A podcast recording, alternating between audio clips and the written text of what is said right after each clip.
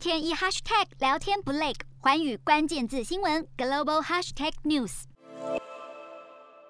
一传媒创办人黎智英等七名香港苹果日报的高层，在遭到港府指控违反港版国安法后，又被检察官再加上一项串谋发布煽动刊物的罪名，获得总裁判官批准。检察官指称，从二零一九年四月到二零二一年六月期间，黎智英等七人和苹果日报三家公司一同串谋刊印、发布，并且展示、出售煽动刊物。因此，要求增加与修改被告罪名。香港法院在二十八号早上将此案押后到二月二十四日提讯，连同黎智英等七人都不准保释，需要继续收押。如今，香港苹果日报已经于今年六月二十四日被迫停刊，而壹传媒有限公司则在十二月十五日被法庭颁令清盘。香港苹果荣景不在，令人不胜唏嘘。洞悉全球走向，掌握世界脉动，无所不谈，深入分析。我是何荣。环宇全世界全新升级二点零版，锁定每周三、周六晚间九点，环宇新闻 MOD 五零一中加八五凯播二二二以及 YouTube 频道同步首播，晚间十点完整版就在环宇全世界 YouTube 频道。